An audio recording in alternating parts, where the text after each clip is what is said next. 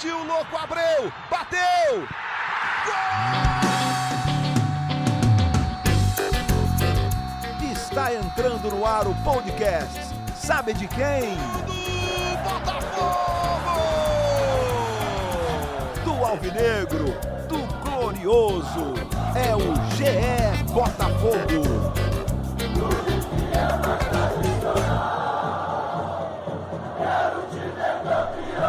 Você, torcedor alvinegro, que se liga no Globoesporte.com. Começou o GE Botafogo, episódio número 12, e a gente promete que vai ser um episódio marcante. Você viu que eu comecei até mais sóbrio hoje, aqui mais sério, porque o assunto hoje é sério aqui com o Botafogo. A gente que tá ligado em tudo que vem acontecendo na temporada, e você sempre ligado com a gente aqui no podcast. Temos um assunto delicadíssimo. O Botafogo perdeu no fim de semana para o Fluminense, um clássico que, como a gente já tinha falado no episódio anterior, seria um divisor de águas no clube para o clube, para o resto da temporada. Não deu outra. Perdeu o gol de Johnny Gonzalez, o Barroca caiu e agora o Botafogo vai tentando juntar os cacos para continuar na temporada, tentando né, recuperar esse viés de baixa que está acontecendo. Eu sou Igor Rodrigues e para tudo que a gente tem para falar hoje, eu preferi trazer dois setoristas. Estão aqui do meu lado Emanuele Ribeiro, nossa Manu. Tudo bem, Manu? Fala, Igor, tudo bem? Um abraço pra galera que tá escutando a gente aí, que hoje tem muita coisa pra gente falar e debater aqui no podcast, né? Você tá sempre aqui comigo, né? Assim, você já acho que já virou figurinha carimbada, a torcida não deixa você não estar. Quem quase nunca está, mas hoje tá aqui marcando presença, já foi no Seleção Sport TV, falar um pouco o que aconteceu com esse Botafogo, o que tá para acontecer, é Fred Gomes, meu amigo. Fred, prazer estar contigo mais uma vez. E assunto não vai faltar, né? Que o momento é muito delicado e por isso com essa importância na beca.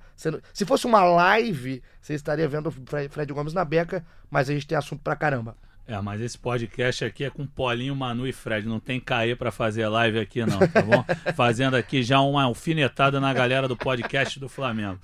Mas aqui, ô, Paulinho, uma honra estar com vocês de novo. Vamos nessa. Hoje, realmente, você sabe que a gente sempre tem dificuldade para fazer o programa por conta das nossas risadas constantes. Hoje não, hoje é, o papo é sério, a gente vai conseguir fazer sem nenhuma interrupção. É isso, nosso clima é sempre muito. muito... Tava até com saudade do Fred já, viu? Eu Igor? também. Muito tempo que, que eu não via ele por aqui. Chegou bonitão mesmo. Chegou elegante.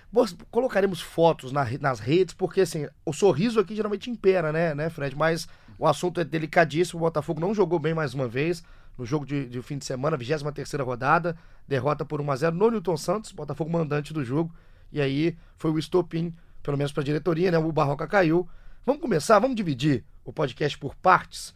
O que a torcida quer saber no momento, já que já aconteceu a demissão do Barroca, é o futuro. Então, Fred, Manu, quem, quais são os nomes na mesa da diretoria alvinegra? Como é que tá realmente a pauta do Botafogo para essa continuidade, essa reta final importantíssima de temporada? Então, Paulinho, é, na semana passada, antes mesmo da queda do Barroca se consumar, após a derrota para o Fortaleza, a queda já estava desenhada. Eles já pensavam em nomes, não os homens fortes do futebol, mas conselheiros, é, diretores já faziam uma pressão e já sugeriam nomes. Nomes que já estão na mesa, mas que não, não passaram para parte da proposta, são do Jair Ventura, sempre lembrado em qualquer mudança de técnico no Botafogo a partir do ano de 2017. Mas ele tem um compromisso agora na Europa ele vai fazer aquela espécie de estágio em clubes, tem gente que chama de curso, de estágio, vai acompanhar treinamentos de clubes europeus, um deles é o Manchester City. Não que ele tenha já descartado a possibilidade do Botafogo, assim, mas a grande verdade é que ele não deve é, aceitar porque ele considera esse, esse projeto na Europa muito importante para ele. Então, Mas, o primeiro nome, Jair Ventura, considera status difícil. Difícil demais, assim, porque ele tem esse projeto legal para a vida dele. Obviamente, se o Botafogo faz uma baita proposta, eu acho que ele trocaria de opinião, mas o Botafogo não está em condições de fazer grandes propostas. Entendeu? E outros nomes ventilados, o do Anderson Moreira, demitido pelo, pelo Ceará na semana passada e o do Alberto Valentim, que renovou o contrato recentemente com o Havaí, mas o Havaí está nessa situação, o cara foi campeão no Botafogo, então é um nome que é sempre lembrado. Entendeu? Então esses foram os nomes ventilados, mas só lembrando ao torcedor alvinegro que a gente não está falando já em proposta, não é, mano? Não é um negócio ainda, não, não tem nada de oficial, ainda são os nomes sugeridos, opções vistas como não tão caras, já que o momento do Botafogo pede prudência financeira. Aliás, não o momento, né? Já há alguns anos já exigem que o Botafogo não faça loucuras. E o negócio é que a diretoria tá com pressa também, né? O Botafogo não pode esperar muito tempo, ficar nessa indecisão por muito tempo, porque necessita de resultados e já vem uma sequência dura pela frente. Tem o Goiás em casa que faz a melhor campanha do segundo turno, depois tem jogos fora de casa, tem o Palmeiras, então é, a diretoria tem que decidir com pressa quem será o, o, novo comandante aí do Botafogo. E vem esses nomes, né? A gente fala do Jair Ventura, a gente fala do Alberto Valentim, que são técnicos que treinaram o Botafogo há pouco tempo e tiveram sucesso. Mas a gente tem que também é, pontuar que às vezes é uma falsa ilusão, né, Igor? Porque não é o passado tão glorioso assim com o Jair Ventura, com o Alberto Valentim. Porém, podem ser nomes que é, ajudem nesse momento. Até na semana passada o Octa teve aqui, né, o Octavio Azeredo, falando do Jair Ventura, que ele gostaria de ver o Jair no Botafogo para jogar mal e conseguir os pontos que precisa para terminar o ano livre do rebaixamento. Para quem não ouviu o último episódio, a gente estava discutindo é, o que seria esse jogo contra o Fluminense, que poderia, é, no resultado negativo, acabar culminando na demissão do, do Barroca. Não deu outra, né? Realmente aconteceu o que a gente já esperava e o que o Fred falou estava se desenhando desde a derrota para o Fortaleza. Agora, dos nomes que vocês falaram, pra, só para começar, na visão do torcedor, a gente fez a enquete no Globoesporte.com. O Jair Ventura ganhou com uma margem pequena para o Cuca. Só que o Cuca, é sempre bom lembrar, foi procurado inclusive pelo Fluminense, o Cruzeiro, quando estava sem treinador, antes de levar o Abel, também falou em nome de Cuca, só que o Cuca não pega mais é, é, nenhum trabalho nesse ano, até o fim da temporada, palavras do Cuca, que foi procurado pelo Fluminense. Então, o Jair é o, é o preferido do torcedor, mesmo o Jair não tendo saído de uma maneira tão boa do Botafogo, não foi aquele cara que saiu com as portas abertas, enfim, saiu, acho que não foi nem pelas portas do fundo, nem pelas portas da frente. Saiu ali pela porta lateral, ninguém vendo, uma galera colocando amendoim, uma galera batendo palma. Então o Jair, eu entendo a comoção e, a, e, muita gente falando do Jair.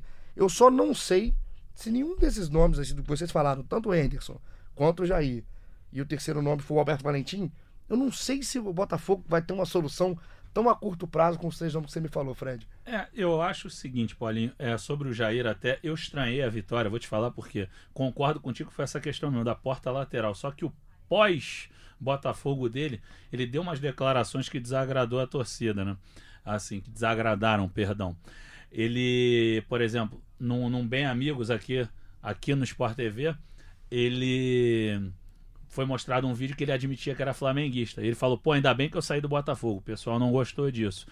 Entendeu? E também uma declaração dele, quando havia uma pressão para classificar novamente para Libertadores, depois do que conseguiram em 2016, ele falou: cara, ninguém escala o Monte Everest duas vezes. Foi uma frase assim, com uma analogia, dizendo que era um negócio impossível praticamente, dizendo que para o Botafogo não era factível ir para duas Libertadores seguidas também arrumou problema por isso.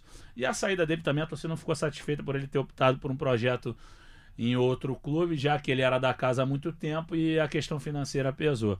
Estranho ele ter vencido, mas é um cara que fez um trabalho muito bom com material humano muito limitado pegou um Botafogo lá embaixo na zona do rebaixamento após a saída do Ricardo Gomes e levou o Botafogo à Libertadores. E muita gente lembra, né, Fred? Fala assim: ah, não, aquele Botafogo era melhor que esse. Eu não sei, não, porque é muito fácil depois da obra pronta você falar que o Camilo estava jogando bola.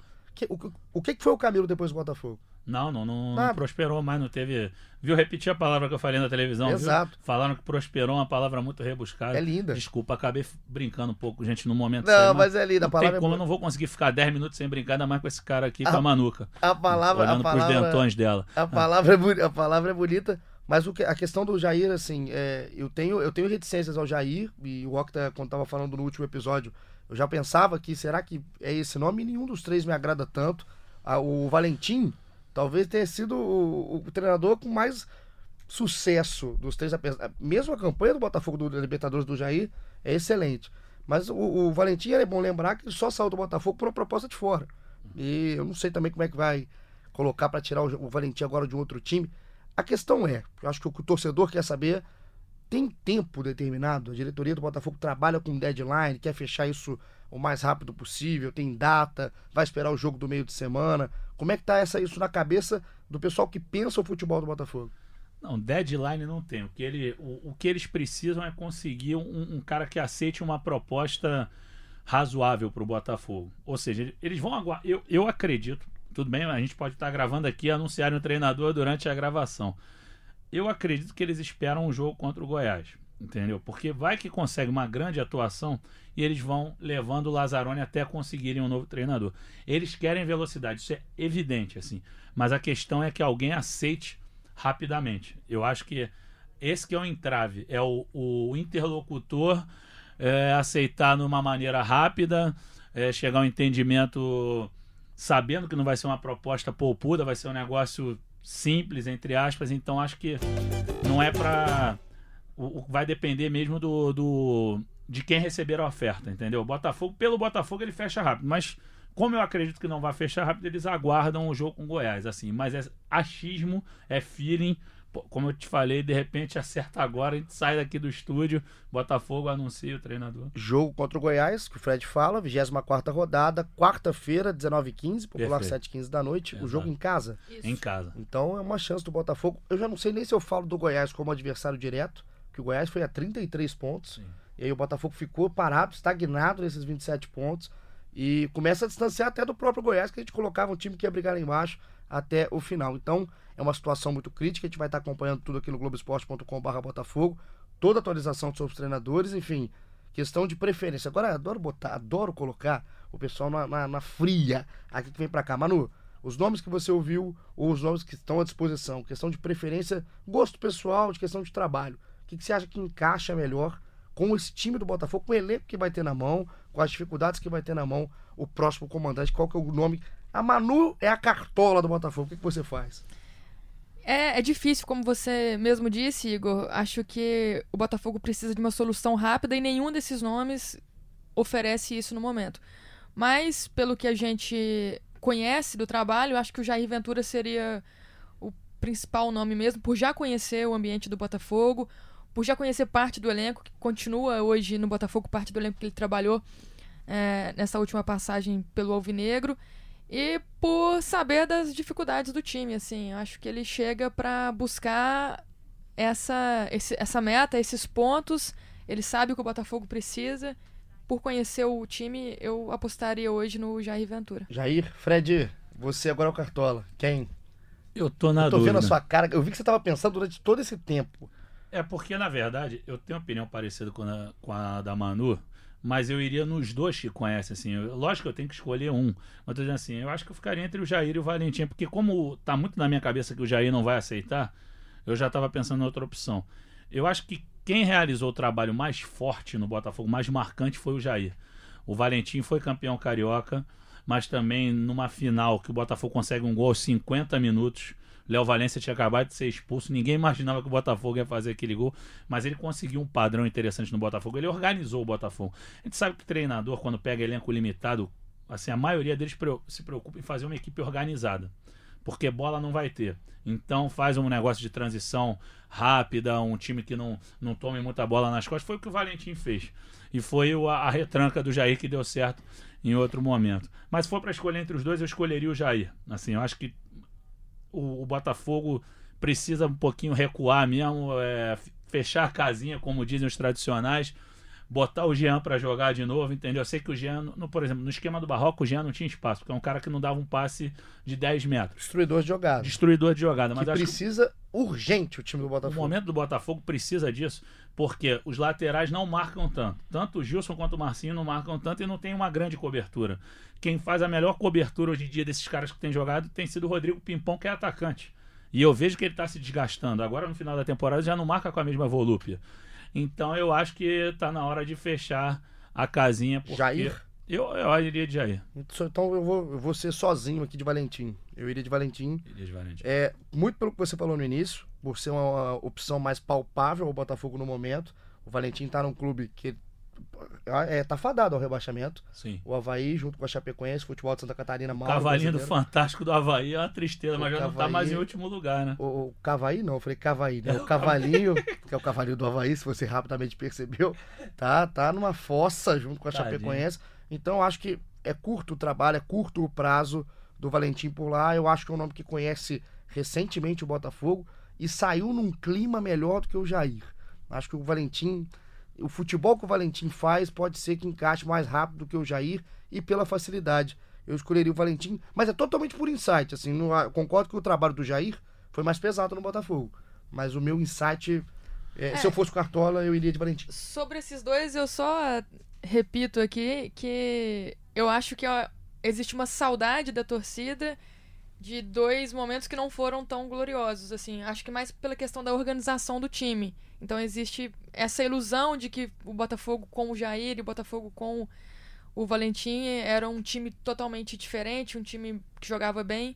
Não acho que seja assim, mas pela organização e pelo que o Botafogo precisa no momento, que não é jogar bem, é resultado, talvez seja a solução mesmo. E tem mais um ponto do Valentim meu, assim, é, são os trabalhos pós-Botafogo. O Jair, quando sai do Botafogo, ele não se firma em lugar nenhum. É, não vai bem no Corinthians, não vai bem no Santos. O, Valentim, o Jair não consegue ter sequência. O Valentim, ele sai para uma proposta lá fora completamente absurdo o que aconteceu, ficou pouco tempo, inclusive a briga por lá era com o Ribamar, Por né? do Ribamar. Ele comprou o barulho do Ribamar, por isso que mandaram ele embora. É, rapaz, comprou o barulho do Ribamar. Aí sai e Levou volta. ele pro Vasco. Levou pro Vasco. A torcida deve adorar hoje o Valentim, inclusive. Mas eu lembro que o trabalho do Valentim no Vasco é um trabalho sólido, próximo do que ele fazia no Botafogo anteriormente. Não faz um trabalho brilhante, mas faz um trabalho sólido. Pegar o trabalho no Havaí eu acho até covardia, porque o time do Havaí é muito ruim. Sim. Eu acho que está em outro patamar de discussão, não tem um patamar de briga. De, o Havaí não é adversário de quase ninguém no futebol brasileiro na Série A hoje. Então, esse trabalho eu estou colocando um pouquinho de lado. Trabalhos fortes. Um pega o Vasco, outro pega o Santos e o Corinthians, com times mais fortes, e não consegue fazer tanta coisa. Então, acho que o Valentim pode casar bem com esse time do Botafogo, mas são cenas aí para os próximos dias, né? Serão dias de trabalho Bastante. aqui para Fred Gomes, Manu e Edgar. Estaremos ligados. Agora, você ouviu o que está vindo pela frente? Eu quero entender por que, que a gente está falando disso. Qual que é o contexto? Como é que foram os bastidores da demissão do Eduardo Barroca? Vou começar com uma pergunta bem simples. Concordaram com a demissão? Não. Já defendia na semana passada, depois da derrota do Fortaleza, que o Barroca deveria permanecer, que a sequência do trabalho era importante. Defendia que ele fazia um bom trabalho no Botafogo, apesar dos resultados não estarem acontecendo. E continuo defendendo isso. Tinha um elenco na mão, o grupo gostava muito dele, defendia ele muito, o departamento de futebol avaliava como positivo o que ele tinha feito, principalmente no primeiro turno. E acho que não era o momento de dar, de, ter, de parar essa sequência, de, de parar esse trabalho. Agora eu quero, quero ver o Barroca em outro time, com mais peças. Acho que ele é um cara que tem uma filosofia de trabalho muito bacana, um cara que tem futuro aí no futebol. Espero vê-lo em outro time com mais peças, um time com mais qualidade, para ele é, exercer aí essa filosofia, esse método, esse método de trabalho. Fredinho concorda? Concorda com a Manu? Concorda com a demissão? Discorda? Não, eu tô com a Manu. Eu acho que a demissão foi no momento inoportuno. É verdade que o, a sequência do Botafogo é super negativa. São cinco jogos sem vencer, quatro derrotas seguidas. Porém, eu acho o trabalho dele muito bom. É um cara que tá tirando leite de pedra. A torcida do Botafogo, até no Twitter, eu mostrei para vocês falando: não vai falar que ele tirou leite de pedra. Não, vou falar sim. Entendeu? Acho que ele pegou um elenco bastante enxuto, perdeu peças fundamentais durante o jogo, ou perdão, durante o campeonato. Entendeu? E agora ele estava sem o Alex Santana, porque em elenco reduzido é isso. Você perde um jogador crucial, teu time desmonta. O, o Alex Santana é um. Se a gente falasse assim, outro time, a gente ia até estranhar. Pô, Alex Santana é bom jogador e no Botafogo é fundamental. É o cara que nessa letargia que o Botafogo vem se apresentando, nesse time lento que não consegue reagir, era o cara que pegava a bola, saía correndo que nem um maluco, driblava dois, três dando trombada e entrava ia lá pra dentro do gol. Fazia de tudo, né? Exatamente, pô, às e vezes coincidiu jogava que ele tá fora desses quatro jogos, né, nessas quatro derrotas. fora das quatro derrotas, um cara que bate de fora da área, o Botafogo, a gente sabe, é o time que menos finaliza no campeonato, entendeu? Então, ele perdeu um jogador importante, o Carly tá jogando jogo sim, jogo não, agora ele ficou é, quatro fora também, mas assim, se lesiona, toma cartão. O Gilson foi outro que tomou cartão, voltou. Então o Botafogo está numa fase que o, o Barroca até classificou como outubro vermelho, porque teria muitos jogadores pendurados. Inclusive o Marcinho tinha que ter tomado cartão amarelo ontem e não tomou, estava pendurado e foi representar a seleção. Enfim, é, tinham muitos jogadores pendurados. Não era para falar ontem, não era para falar no domingo. Mas, mas acho que o pessoal entendeu. né? Entendeu, né? Foi no clássico. Mas, enfim, ele começou a perder muito jogador e com elenco limitado, ele começa a utilizar atletas que não vinham tendo oportunidades e vai ser normal essa oscilação. Eu posso fazer o advogado do diabo aqui? Toda. Porque eu concordo quase 100% com várias partes que vocês falaram, assim, principalmente da questão do momento, pelo momento de perder jogadores, pela escassez do elenco e pela uma ideia de jogo. Uma, a- perdão. o que eu mais é, é, gosto do, do futebol do Barroca, pelo menos da ideia, é que o cara tem uma filosofia de jogo. O Barroca não mudou o que ele jogava no primeiro para o segundo. Isso eu acho legal um treinador ter. In- Infelizmente, Convicção, né? Convicção. É, é a palavra que eu ia chegar. Ele tem convicção. Só que o, o Barroca, ele também. Ele, ele pegou a pá que cavou a cova dele também. Acho que ele não, ele não é um cara que fica ileso nesse momento de demissão. O Barroca foi muito mal nos jogos. O Barroca foi, ele foi muito mal em leitura de jogo, foi muito mal em substituições em meio de jogo. O Barroca, a questão de, de o extrair leite de pedra, eu acho que ele estava extraindo mesmo. Assim, em vários jogos. Em vários momentos ele conseguiu extrair. Teve um momento que ele não conseguiu mais extrair e ele não tentou extrair de outro jeito. Concordo contigo. E aí- Isso aí, pra mim, você é perfeito nisso aí, sem dúvida. Eu acho que ele tirou em boa parte. É bom que seja feita a justiça também. Realmente, eu acho que a questão que você falou, leitura de jogo, substituição, ele estava muito mal. Substituição, ele estava vacilando muito. E realmente ele não tentou variar. Ele não tentou. E quando tentou, que foi o caso de ontem, ele já tentou 4-4-2 4-4-2 contra o Bahia. Mas ontem ele veio com novas peças, com o Diego Souza aberto pela direita, assim, o Diego Souza, a gente sabe, a gente já comentou em outros podcasts, não tem grande mobilidade, entendeu? Ele faz muito bem o lado de campo quando ele sai, mas tem que ser ele tem que ser o cara que tem que estar liberado de marcação, porque ele não tem mobilidade. Entendeu? Então ele ficou com o meio-campo muito lento, não tinha o Alex Santana para dar uma força extra. E o Botafogo realmente ficou numa lentidão assim impressionante. E Mas eu- concordo contigo, os erros realmente. Continuando assim nessa questão do que eu tava falando dos erros, assim, a escassez de peças, ele já sabia que ia ter. Ele, ele- o Barroca nunca assumiu o Botafogo achando que ia ter um grande time. Então ele sabia da escassez de peças. E a comparação que eu faço do futebol do Botafogo pro futebol de equipes no mesmo pote. O Botafogo não tem um time melhor ou pior do que o Fluminense. O Botafogo não tem um time melhor ou pior do que o Vasco. Colocando só aquele Rio de Janeiro. Eu acho o Fluminense melhor, mas tudo bem. Mas, é- mas se for Pouca melhor, coisa se melhor, for né? melhor, é, é que a gente vai falar do detalhe. Talvez esse jogador, do- esse, tem um João Pedro, que é promissor, o Botafogo não tem, mas o Botafogo tem o Gabriel, e lá não tem zagueiro. Então, assim, a gente vai discutir, uma, vai ser 7 a 5 Sim, sim, sim, pode ser. enfim, mas eu acho que são elencos ruins, elencos que são carentes, mas elencos que, assim, se você, se você assumir o Botafogo, não, não tenho peça e não vou tirar nada, então não faz sentido você continuar trabalhando no Botafogo. Se não é pra tirar nada do time, não faz sentido. O, o Goiás, o time do Goiás é limitadíssimo. E alguma coisa está sendo tirada do Goiás. Então, eu tenho, uma, eu tenho muito cuidado para falar do Barroca, porque eu acho um treinador inteligente, eu acho um cara que tem futuro, mas eu acho que o Barroca, no meio desse caminho, no meio dos ciclos que ele foi fazendo, e ele mesmo fala dos ciclos, eu acho que ele se perdeu. Eu acho que o Barroca se perdeu no meio do caminho, junto com tudo isso, todo esse contexto. Problemas financeiros, perder seu principal jogador que virou Alex Santana. O Barroca não soube gerir, talvez por inexperiência, e acaba que quem estava pagando o preço era o Botafogo. Não tô aqui falando, tem que demitir, eu acho que eu pensaria duas vezes.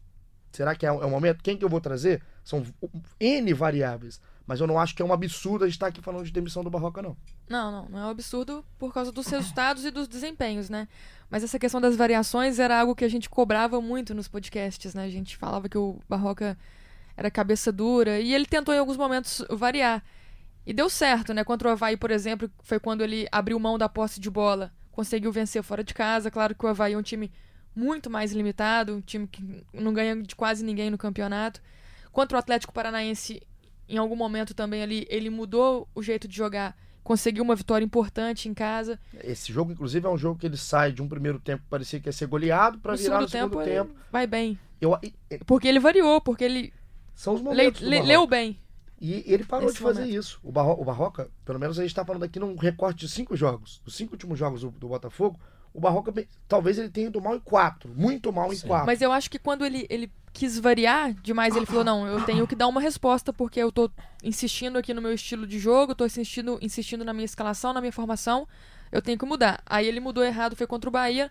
Não acho que era o momento de testar ali uma variação num jogo fora de casa contra um time que vinha bem no campeonato. Acho que ele leu no momento errado, leu bem no momento errado.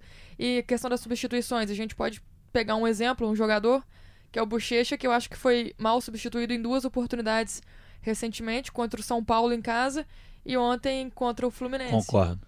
Concordo O- perfeitamente. O Bochecha, quando, o Bochecha quando o Fluminense, melhor jogador em campo. Não, melhor jogador em campo. E sobre o que a Manu falou no jogo com o Bahia, de você não, não alterar o rumo da equipe, não fazer mudanças drásticas. Assim, ele deu azar de que a opção que ele fez pelo Lucas Campos, o garoto foi mal demais. Assim, ele, ele não acompanha o Moisés na- no, no primeiro gol e ele atrapalha o João Paulo no lance que o Gilson é expulso. Então, assim, foi uma coisa bem bem marcante diante de um adversário que é fortíssimo em casa. Então achei que ele errou nesse momento também. O negócio, Paulinho, é que a partida mesmo onde o, o trabalho do Barroca começou a balançar foi o empate com a Chapecoense aqui é no isso, Rio. é isso. Ali um o começou a ruim, né? degringolar, entendeu? Conseguiu aquela vitória contra o Galo depois, mas assim, muito em função daquele pênalti, entendeu? Que acabou culminando na expulsão do, do Igor Rabelo. O jogo ainda não era, não estava clareando para ninguém. Eu achava que o Galo o Galo estava até melhor àquela altura, mas não era o time assim favorito. porque O Galo não estava jogando grande coisa, essa é a realidade. Mas não estava assim um jogo à feição do Botafogo depois da E expulsão. você vê o jogo que foi assim, diferente. o, o, o retrato do Botafogo ter se perdido, do Barroca ter se perdido, na minha opinião, é a questão defensiva. É a solidez defensiva que foi embora. O Botafogo faz um primeiro ciclo daqueles 10 primeiros jogos de um jeito, sólido, ganhava de jogo de 1 a 0 fazia os seus pontos. O Botafogo virou uma bagunça defensivamente falando. O Barroca, ele, as convicções que ele tinha em certo momento, ele já não tinha em outros. Ele cansou de fazer a dupla Fernando e Marcinho, se arrepender e botar o Marcinho, depois voltava o Fernando Marcinho. Ele jogou com o Rangel na frente, contra o Fluminense foi o tanque. Enfim, eu acho que ele não estava convicto do trabalho dele. Então o Barroca tem participação no que aconteceu com ele.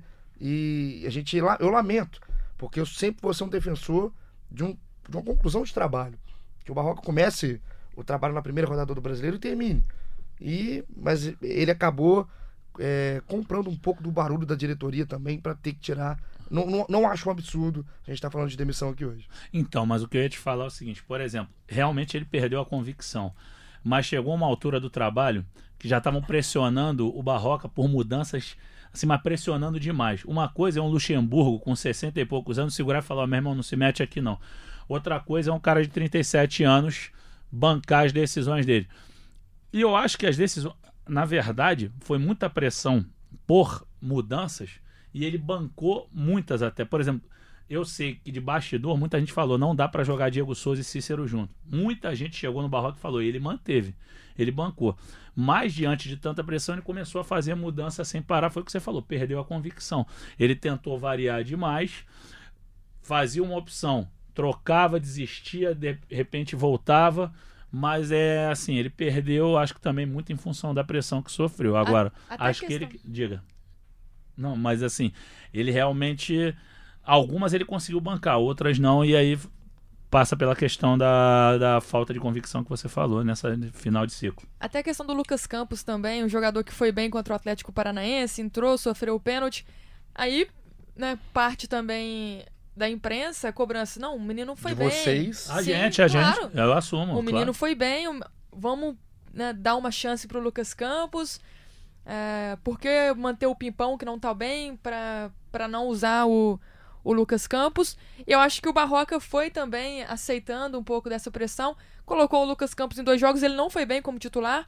Na entrevista que o Barroca deu pra gente do Globoesporte.com no, no fim do primeiro turno, ele fala isso, ele fala que o Lucas Campos não estava preparado, que ele não achava o Lucas Campos preparado ainda pra assumir uma vaga de titular. Ele até questionou se ele fez um grande jogo contra o Atlético Paranaense. Sim. Na verdade, ele fala ele um só- grande jogo ou ele sofreu um pênalti. Foi o que ele Exatamente. falou conosco. Mas aí ele acabou aceitando essas pressão Sim. de todo mundo que, que vem fazendo essas cobranças, até porque não tinha resultado, né? Essa é a convicção que você falou, Fred, a questão do Diego Souza com Cícero. né? Você fala que tinha pressão nos bastidores. Aí me espanta ele ter tido essa convicção. De ter mantido, De né? ter mantido. Não, então, eu concordo. Acho que ele Que foi, eu acho que já é decisão errada. foi teimoso nesse, nesse aspecto e eu acho que eu concordo com, com essa pressão que fizeram. Acho que não dá para os dois jogarem juntos, realmente, porque desacelera demais o Botafogo. E aí, aí meio que assina embaixo que eu tava pensando da questão de leitura. Uhum. Que ele, se per- ele perdeu a leitura. O, o- a gente fala aqui, a gente não precisa ser expert de nada pra saber que o Botafogo tinha fragilidade no meio campo defensivo. Sim, Que o Botafogo, dúvida. e a gente falou várias vezes que o Botafogo não pode jogar com três volantes lentos pra marcar lado, pra deixar buraco no meio. Enfim, o Barroca é, é um cara. E ia ser um, é um baita cara legal, né? Sim, Um é baita assim. cara legal. Mas de cara legal a gente tem vários, né? Claro, O pô. Barroca não foi o primeiro, não vai ser o último. E a gente deseja sorte pro Barroca, sucesso aí na, pra onde ele for. Acho que é um cara que merece mais oportunidades. Não é aquele cara que é um interino, que é um cara de, de base, que vira lá profissional e é pra ser ceifado. Não acho. Não, ele é promissor. Acho que é promissor, acho que tem ideia, acho que ele tem que se lapidar. O Barroca tem que entender que o futebol não é só a ideia que ele tem. Que ele tem uma ideia. Se ele ficar em cima dela, ele vai acabar pegando elencos escassos e não conseguindo trabalho. Não, é isso.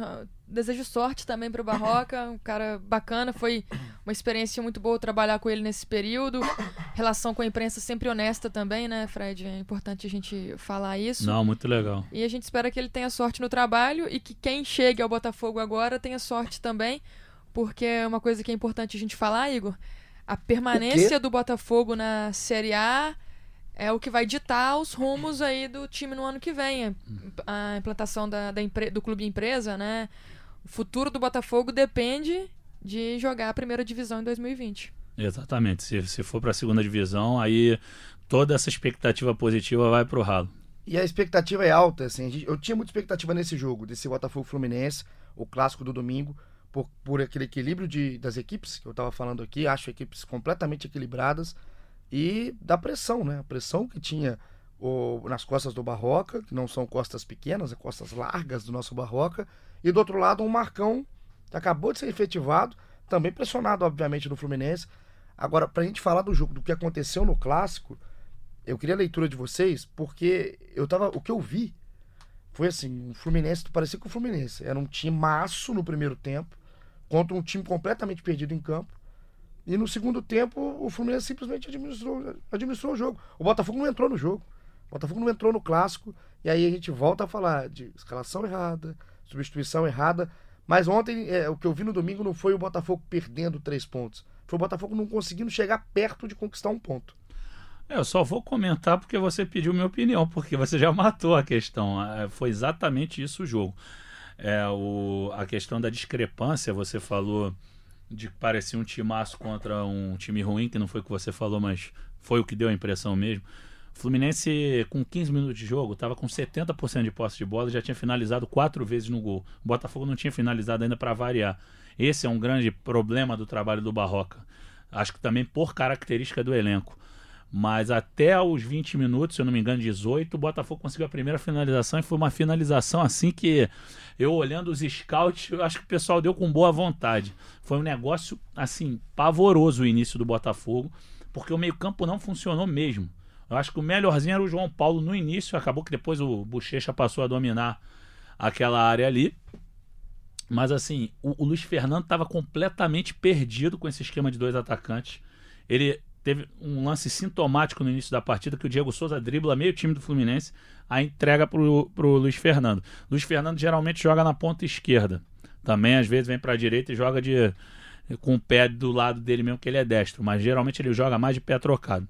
Ele tá ali no meio quando ele vira para a direita e não vê ninguém, ele fica perdidinho, ele fica olhando para um lado e acaba tocando na defesa, entendeu? Então eu acho que foi o que você falou, a questão da falta de convicção. O Barroca fez uma mudança abrupta, já que os laterais mal ou bem estavam se entendendo, Marcinho e Fernando. Então eles começaram. O Diego Souza vinha às vezes dar uma ajuda, o Diego Souza saía com ponta direita. Mas assim, o Fluminense dominava, mas dominava inteiramente. Assim, foi o que você falou, parecia um timaço. Eu, eu até comecei a olhar, os can... o Fluminense é cheio de canhoto, né? Eu falei, pô, é o, a, o Alan, o Ganso, o Nenê, os caras tocando a bola com uma facilidade. Falei, que isso? Ninguém mordendo. Ninguém, mordendo, mordia. Botafogo devagar, não conseguia reagir. E aí foi o que você falou, entra o segundo tempo, o Fluminense tranquilo, tirou um pouco o pé do, do acelerador, mas o Botafogo em contrapartida não fez nada. E aí o Barroca troca seis por meia dúzia, Pimpão e o Luiz Fernando, é, Pimpão, Luiz Fernando e o Vitor Rangel no tanque. Os dois que entram fazem uma boa jogada, mas o Vitor Rangel se precipita e chuta muito fraquinho. E foi só. Foi só. Depois o Pimpão perdeu um, um lance no final, mas o Fluminense pô, perdeu uma chance bonita com, com o Ione Gonzalez. Ione não, Johnny Gonzalez, que ele faz um, um carnaval na frente do Gabriel. O Wellington, o Wellington nem perdeu assim um gol na cara. O próprio Alan após boa jogada pela esquerda, então o Fluminense teve as melhores ficou barato, né? ficou barato, ficou, ficou barato. barato. Assim, o Fluminense foi bem superior ao Botafogo e sem uma discrepância técnica e de nível de elenco marcante, assim, foi o que você falou. Eu, eu acho o Fluminense melhor que o Botafogo, mas também foi o que você falou, é lá e cá, não é uma coisa absurda, não é o Palmeiras contra o Botafogo, entendeu? E uma, mais uma coisa para defender o Barroco, o Fred até citou antes aqui, essa questão das opções ofensivas. É muito difícil para o Barroco armar um time lá na frente. E nesse 4-4-2 eu não concordo, por exemplo, com a entrada de Luiz Fernando e Tanque na frente. Acho que deveriam ser dois jogadores nesse esquema mais velozes e o Tanque não, não mostrou até hoje que merecia essa oportunidade. Mas por que, que ele ganhou? Porque as opções são, são poucas, né? O, o Barroca já falou que iria variar ali à frente com o Vitor Rangel, com o Tanque, com o próprio Igor Castro. E não conseguiu encontrar um nome que, destacasse, né? Que fosse que muito assumisse, bem. Né, a posição. Que assumisse muito bem. Eu lembro não que a gente falou, né, mano? assim. A gente falou várias vezes já, assim, em vários episódios. Se você pegar para ouvir, que eu, pelo menos a Manu, eu sei que concorda comigo, os outros que passaram, alguns concordavam, outros não. Na necessidade. Eu não sou os outros, não, hein? Não, não, você. Fala direito comigo. Não, não, você, você. Inclusive, você, tanto tempo que não participa com a gente que não conseguiu nem discordar aqui, mas a questão da, da, da movimentação do Diego Souza. Hum. Agora, concordo com a tentativa de mudar de fazer o Diego participar mais do jogo, porque ele é o cara mais lúcido, pelo menos mais criativo. Já vou adiantando que eu vou concordar com o que você vai concluir. Eu só não acho que você pode tirar o Diego Souza da frente e colocar no lado. Você vai colocar o Diego Souza de lado. Também acho. Se você quer mexer no Diego Souza, traz ele um pouquinho para trás do meio campo, faz ele jogar de segundo atacante. Não tem velocidade Eu, eu acho que ele pode até fazer movimentos naturais para o lado, como ele fez contra o Atlético Paranaense quando ele teve um grande entendimento com o Lucas Campos. Ele pode sair para o lado, ele não pode ficar por ali. Isso que eu estava reparando ontem, assim, eu falei, cara, nós que trabalhamos com internet, você sabe, a gente fica fazendo um monte de coisa, tira foto, é, olha uma estatística aqui, falava, não posso perder a atenção do jogo. Mas eu olhava toda hora o Diego Souza estava caindo por ali. De vez em quando ele ia para frente para tentar auxiliar o Luiz Fernando perdidinho. Entendeu? Então eu concordo inteiramente contigo. Para mim, não só não deveria tirar para colocar na, na, na, ponta direita, como nem deveria colocar no meio. Sinceramente, acho que o Diego ele tem um passe, uma visão de jogo muito boas, mas ele tá grandão mesmo, ele tá com, com porte físico de centroavante. Não tem outro cara do nível dele no elenco. O centroavante tem que ser ele mesmo. Não, não adianta inventar com Vitor Rangel, com Vinícius Tanque. Para mim, manter ele ali. Eu sei que o meio-campo carece de criatividade, mas o Diego não vai ser o cara para acelerar o ritmo. Eu acho que quando o Alex Santana voltar, vai melhorar isso. Se pudessem tentar outros jogadores, o Rickson não é veloz, mas o Rickson já fez a meia. Entendeu? E o Rickson não é nenhum garoto tão cru. Não é tão cru. O, o Juan, por exemplo, que eu acho que tem um baita potencial eu já acho que é bem cru. Acho que esse garoto pode sentir, mas o Rickson já jogou algumas vezes aí e tudo mais, eu não sei. Entendeu? Só tem que tentar variar um pouco o estilo. Acho que não dá para ficar com o meio-campo tão lento assim dessa maneira. Tá lento demais e o Botafogo acabou sendo presa fácil para um Fluminense, Fluminense completamente cheio de crise. E como foi presa fácil? Fácil. Fácil. Quanto você falou crise, aí eu fiz o fácil. Enfim, como foi presa fácil contra o Fortaleza, como foi contra o Bahia, Nesses últimos jogos, o Botafogo só não vem. O único jogo que ele vendeu caro foi contra o São Paulo. Os outros não tinha reação. Por isso que eu acho que a diretoria se movimentou tanto pela mudança do, no comando técnico, porque esses três últimos jogos o Botafogo não reagiu. E o Botafogo, mano, tava olhando aqui, a gente olhando. Quem tá brigando lá embaixo, enquanto o Fred vai olhar junto comigo, pegou o celular, quase caiu. Sim, é verdade. É o seguinte: é, vamos, vamos pegar quem tá na briga que é do Botafogo para baixo. Vamos tirar até o Goiás, e aqui o Galo, o Goiás está em décimo com 33, o Atlético Mineiro com 31 em décimo primeiro. Vamos pegar do Botafogo para baixo. O Botafogo tem 27, o Vasco tem 27, o Fortaleza tem 25, o Fluminense foi a 25, o Ceará com 23. Isso é o pessoal fora da zona. E na zona o CSA com 22 e o Cruzeiro com 20. Havaí Chapecoense, com todo respeito ao futebol de Santa Catarina, mas acho muito difícil. Aproveitamento de G4 a partir de agora para tentar sair. É, é praticamente impossível a gente ver a Havaí Chapecoense magnada pelo futebol que eles estão jogando. Estão colocando do Botafogo até o Cruzeiro. Botafogo e Cruzeiro talvez sejam os piores desempenhos hoje no campeonato. Sem dúvida. São times que não mostram nenhuma reação, né? Apáticos. Até o momento. Só que se você parar para pensar, o Cruzeiro ainda tem uma esperança em cima dos jogadores que tem no elenco. Não acho que é espetacular, igual muita gente fala. Tem time, não acho que é isso tudo, não. Mas, Mas não o tem Cruzeiro- time pra estar ali também, né? O Cruzeiro podia muito bem estar numa, numa posição intermediária de tabela, com um time mais organizado, só que o Cruzeiro está em crise, enfim.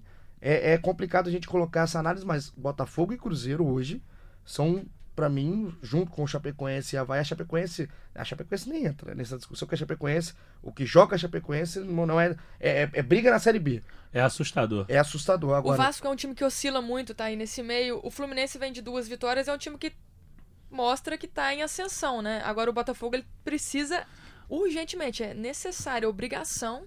Obrigação já vem dos outros jogos, mas agora venceu o Goiás quarta-feira pra ter um respiro. Senão, acho que a coisa vai ficar mais feia do que tá, né, Fred? Mas, Manu, assim, é, só fazendo um comentário sobre um clube que nós dois não cobrimos, mas pro, pra quem tá nos escutando, quando a gente tá na redação, às vezes a gente faz jogos de outros times. Eu fiz o tempo real de Vasco, agora e Santos.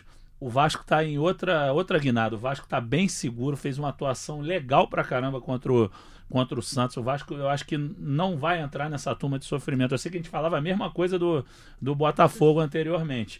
Mas assim, eu concordo com o Paulinho. O Cruzeiro, assim, é, não reage. Agora, tem um elenco melhor. Foi o que ele falou. Eu acho que a- nós da imprensa, vocês da imprensa, tem muita culpa de badalar qualquer time. Não que o Cruzeiro seja qualquer time, mas qualquer time que ganha meia dúzia de jogos. O time do Cruzeiro já é velho, já tem um tempo. Assim, tem muitos jogadores experientes. É um time pesado. Só não acho que seja para rebaixamento, entendeu? Eu acho que tem mais material humano que o Botafogo, por exemplo.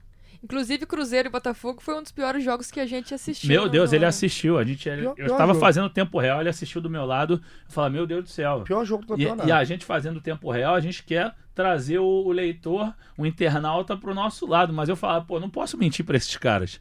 Foi um dos piores jogos que eu vi. E eu tô, eu tô realmente preocupado. Tô falando aqui junto com o torcedor alvinegro, que eu sei que participa com a gente, tá sempre ligado com a gente. E, inclusive, a gente pede sempre participação. E a, a apatia do time, né, em campo, acaba refletindo na torcida. A torcida não tem força para continuar assim, acompanhando, acompanha o Botafogo, tenta de qualquer maneira, mas assim, a gente pediu perguntas, desabafo, assim, a galera.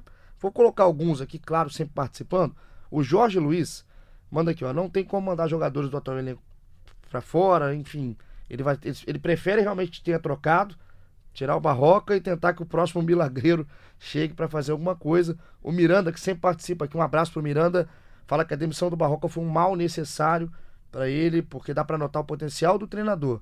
Mas nas últimas rodadas ele não conseguiu extrair nada de positivo do elenco. É o que a gente vinha falando da questão do, do leite de pedra, né? O leite acabou em algum momento e ele não conseguiu achar outra pedra pra tirar leite. Ele fala aqui até o exemplo do Argel no CSA, com um elenco também fraquíssimo e que deu uma injeção de ânimo. Então, é a- hoje, a, a sensação, o sentimento da, da torcida do Botafogo é um. Eu não sei se ainda se é demais eu falar que é um se- sentimento de desespero. Eu não acho que chegou no desespero ainda não.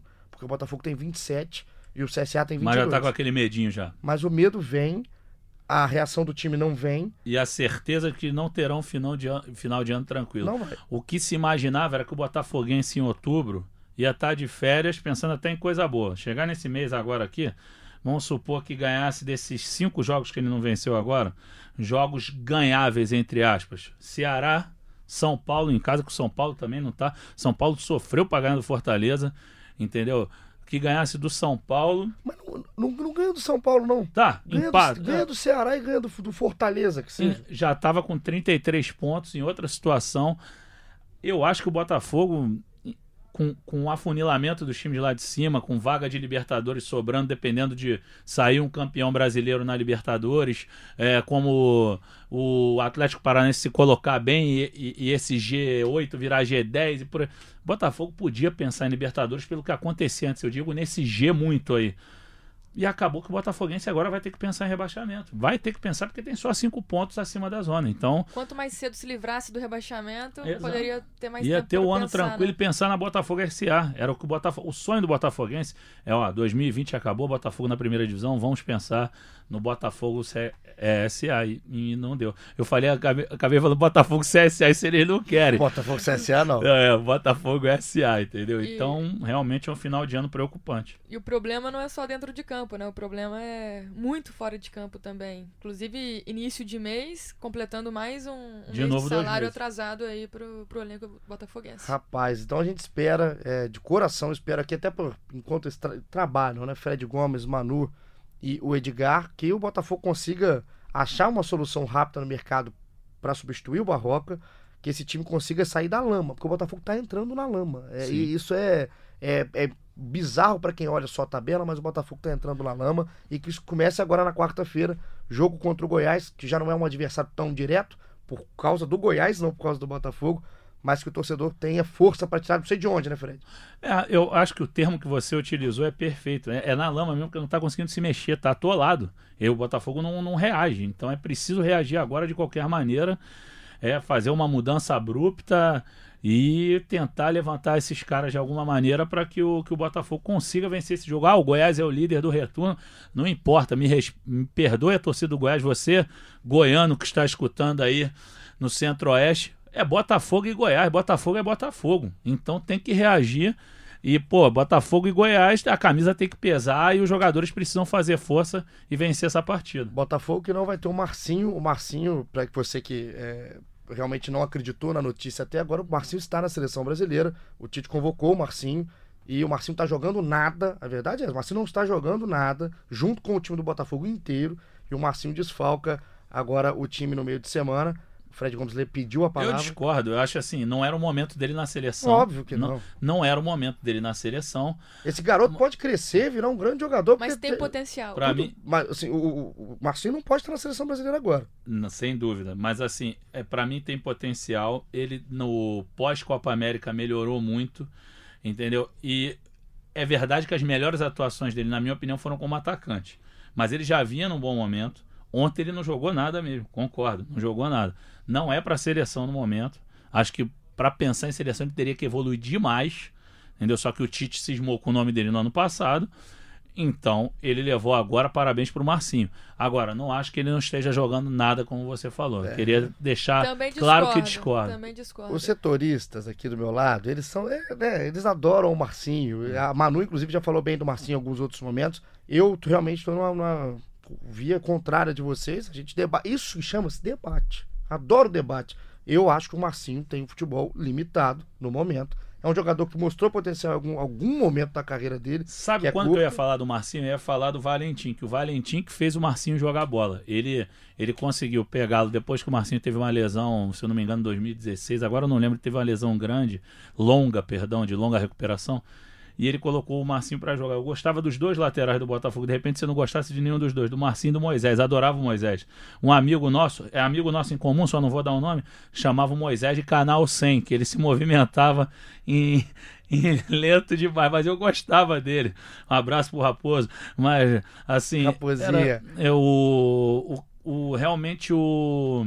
Esse lateral, o, o Marcinho, eu acho que ele tem potencial de crescimento, sim. Enfim, ele vai para a seleção brasileira, vai treinar, né, junto com o grupo do Tite. E o Botafogo fica com desfalque pro jogo contra o Goiás, preparando para tentar sair dessa para mover, pelo menos nessa lama que entrou o Botafogo. E a gente vai acompanhando tudo junto com você que está sempre participando aqui com a gente no GE Botafogo. Vamos chegando ao fim do episódio de número 12. Manu, considerações finais e eu quero seu palpite para Botafogo e Goiás. Um beijo para você de antemão. Você tá me colocando numa furada. Adoro. Palpite pra Goiás e Botafogo. Goiás e Botafogo no primeiro turno, eu até acompanhei esse jogo lá no Serra Dourada. Foi É a foto do perfil dela no WhatsApp. é sério. É um jogo. Não, no resultado não, não diria que foi tão justo assim. Acho que o empate tava bom lá fora de casa pro Botafogo. O Botafogo não fez um jogo tão bom, mas não fez um jogo tão ruim. O Goiás mal conseguiu achar um gol no fim da partida.